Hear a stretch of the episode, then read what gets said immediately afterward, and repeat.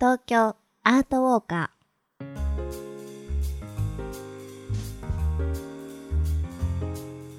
皆さん、こんにちは。ナビゲーターの安原もゆるです。そしてお相手は、ーエマちゃんですよろしくお願いいたしますこの番組は街角アートの音声ガイドをコンセプトに366日の東京アート巡りの著書である安原もゆるさんが東京の街並みと共存するパブリックアートを解説しその魅力をお届けしていきます。それでは早速今回ガイドしてくれるアートは何でしょう？今回紹介する街角アートは、JR 新宿駅西口地下広場にある巨大壁画、新宿の目です。うん。新宿駅を利用したことがある人なら、一目で、ああ、あれね、となるんじゃないでしょうか。え、エマさん、ここ見たことあります？あの正直ですね、はいはい新宿の目と言われて私は Google 検索をしました で Google 検索をした結果画像を見たらうん。おっしゃる通りああこれねとうんうんなりましたね、うんあのやっぱりこのパブリックアートってうん。うん。実際見ているんだけどちょっと素通りしていたなあまり意識していなかったなっていうものが多いですよね。こうやってじっくり見るとすごく素敵ですね、そうでしょ、うん。ではこの目右目なんでしょうか？左目目なんでしょうか？それともどちらでもないんでしょうか？っていうのは。あーそういうのも全然意識せず、うん。そういうのん。分かるとまたね面白いんですよ。うんうんうん。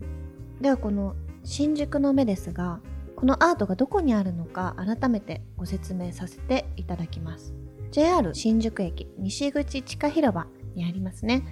で駅から都庁方面に向かう動く歩道のある地下通路の入り口付近の壁にあるということですが私もよく利用しますねここ。あそう、はい。うんうん。だから見てるはずですね。うん、そう見てるはずなんですよ。それで、まあ、この、まあ、実は地下通路にあるんですけど、はい。その上にはですねあの言ってみれば新宿西口のうん。シンボル的なビルであった新宿スバルビルっていうのがあったんですね。はい。残念ながら新宿駅周辺の再開発で、まあ、解体されちゃってるんですけどね、うんうんえーそれまではスバルのお所有だったんですが、うん。本社が恵比寿の方に移った関係で、うん所有者が小田急電鉄とはいいうふうになりまへした。ーでそのスバルビルは2019年に残念ながら解体されたんですけど、その真下にあるうん。新宿の目はまだ健在で、はいそこにはスバルと書いてあります。あそうなんですね、はい。そう思うとパブリックアートってうん。街の開発だったりとかビルの解体によってなくなる可能性もあるアートというそうなんことですよねですよ。うんその浮き目に合うことがうん時々あるんですよね。うんでは改めてこの新宿の目どういったアートなんでしょうか？はい。これ面白いんですけど、まあでかいんですよ。でかい。うん、でかい。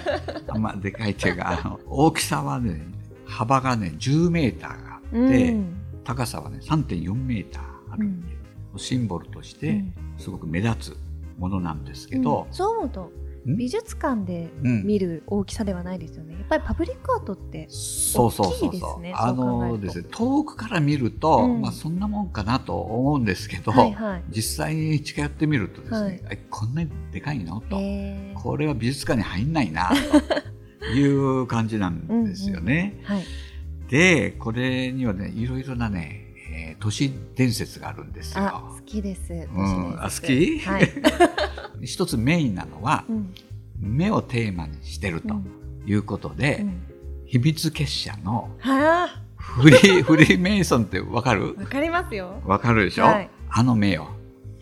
だからフリーメイソンが関わって、だからフリーメイソンがですね、はいはい。いろんな主だったところに自分たちの存在を示すためにうんあの目のね、はい。モニュメントをはい。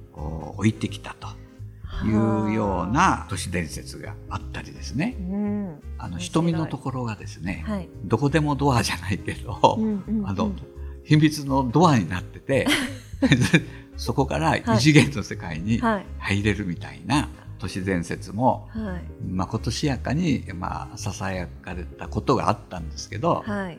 まあこれはあくまでも都市伝説。うん。わかりますよね。し信じるか信じないかはあなた次第ですけど 信じます？信じましょええ？本当に？はいはいはい。うでもいいですね。うん。ロマンがあって。それでと先ほどの質問じゃあこの目はうん。右目なのか、うん。左目なのかとうん。いうのはうん。何をもって右目左目ってわかると思います？何をもって？目にははい目頭と目尻っていうのがある。ありますね。うん、はい。でねこれよーく見てみるとわかるんですけど、目頭が、ね、目頭ありますね。あるでしょ？ね？えこれ目目頭どっち側にある？右側にあり右側にあるでしょ、はい。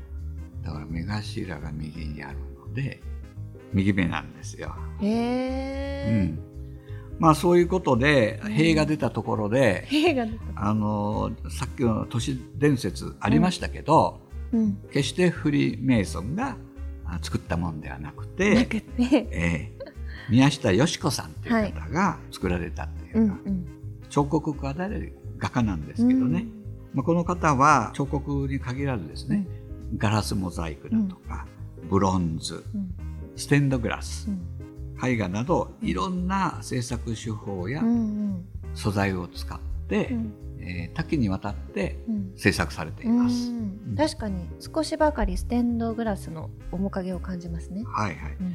それでこれ中には LED が仕込まれてて LED。LED って、はああの照明照明、はいはい。明かりね、はい。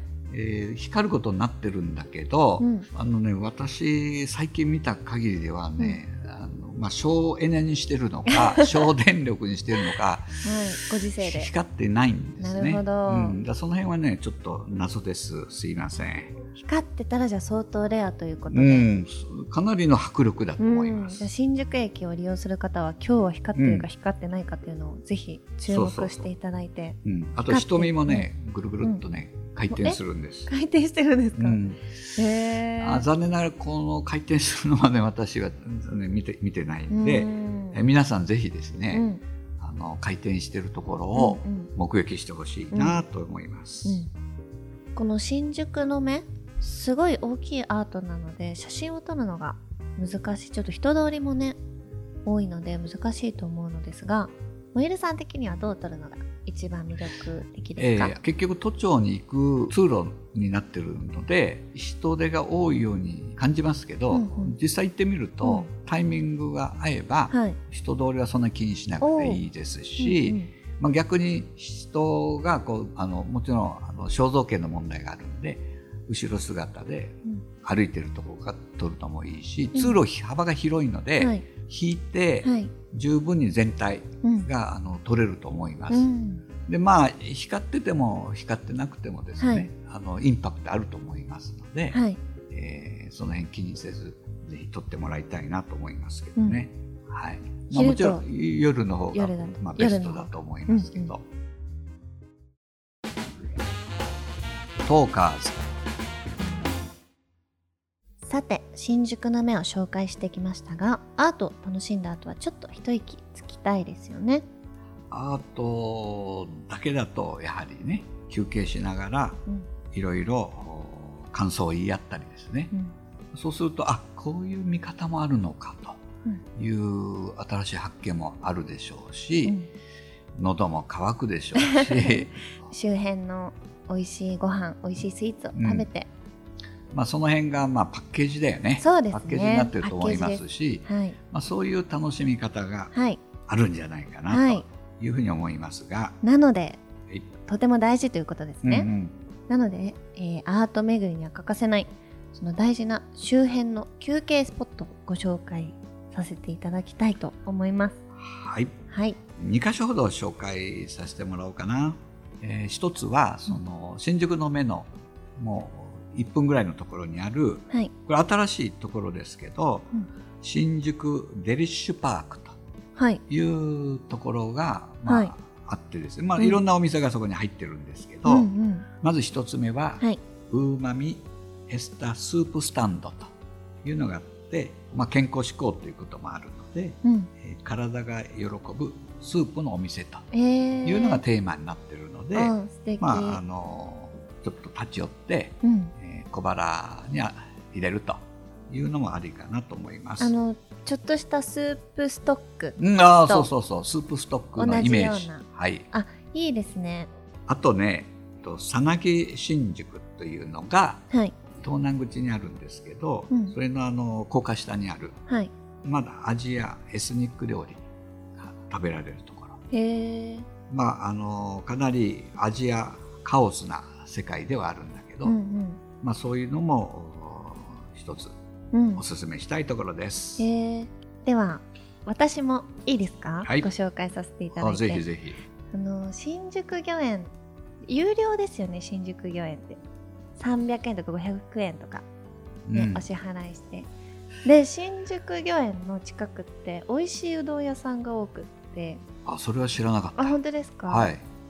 あの有名なんところで言うと万田次郎万田次郎。はい。それはあの腰のあるそうどん系？それともあのね。伊勢うどんみたいな柔らかいやつ？コシのある。ああそれ好きだな。すごい美味しくてなので、こうサクッとうどんを食べてで新宿御苑に入ってお茶をしながらお散歩をするという。おしゃれだね。トーカーズというわけでそろそろお時間です。はい、えー、どどうでした？今日の説明で。新宿の目改めて、そうですね、うん。ちゃんと見てみよう。あのあ 右目だな まあねあはい、目頭だって。うん ね。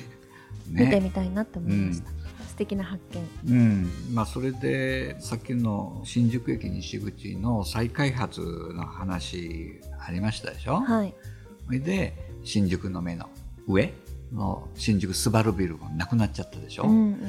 だから自分としては新宿の目も再開発の波でねなくなっちゃうんじゃないかなっていうのはうん。すごい心配なんですよね。そうですね。そう思わない？寂しいですね。ううんん、だから今回のねアーティストの宮下さんもねこう言ってるんですよ。うん。私の命ある限り大事にしてほしいですねとうん。いうふうに言ってるんですよね。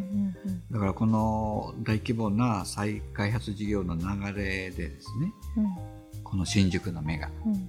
えーどういう運命をたどるのかうんというのを注目していきたいなと、はい、えまあ、フリーメイソンの手に渡るのか。もしかしたらその限りあるうん。アートなのかもしれない、その一生保存されるものではないかもしれないということで、とときひとときを大事にしていくというですね。まあ人生と一緒ですね。実際皆さん見てですねいろいろ書いてくれればですね、うん。取り壊すのはうん、ダメだなというふうになるかもしれないですはい。ね。本当ですね、うん。えーこちらの番組では質問やご要望をお待ちしております。私の街のこのアートが気になるとか、このアートについてもっと詳しく教えてほしいなどがありましたら、番組概要欄のフォーム、または Twitter、えーまたは、ハッシュタグ、東京アートウォーカーとつけて、どしどしお寄せください。私のエマちゃんアカウントに感想だったりとか、要望をお伝えしていただいても大丈夫です。楽しみにしております。この番組で取り上げたアートは本日の新宿の目を含めて安原もゆるさんの著書366日の東京アート巡りでも詳しくご紹介しておりますのでぜひ番組と一緒にお楽しみください。次週最新版を配信しますのでそれまでお楽しみに。さようなら。さようなら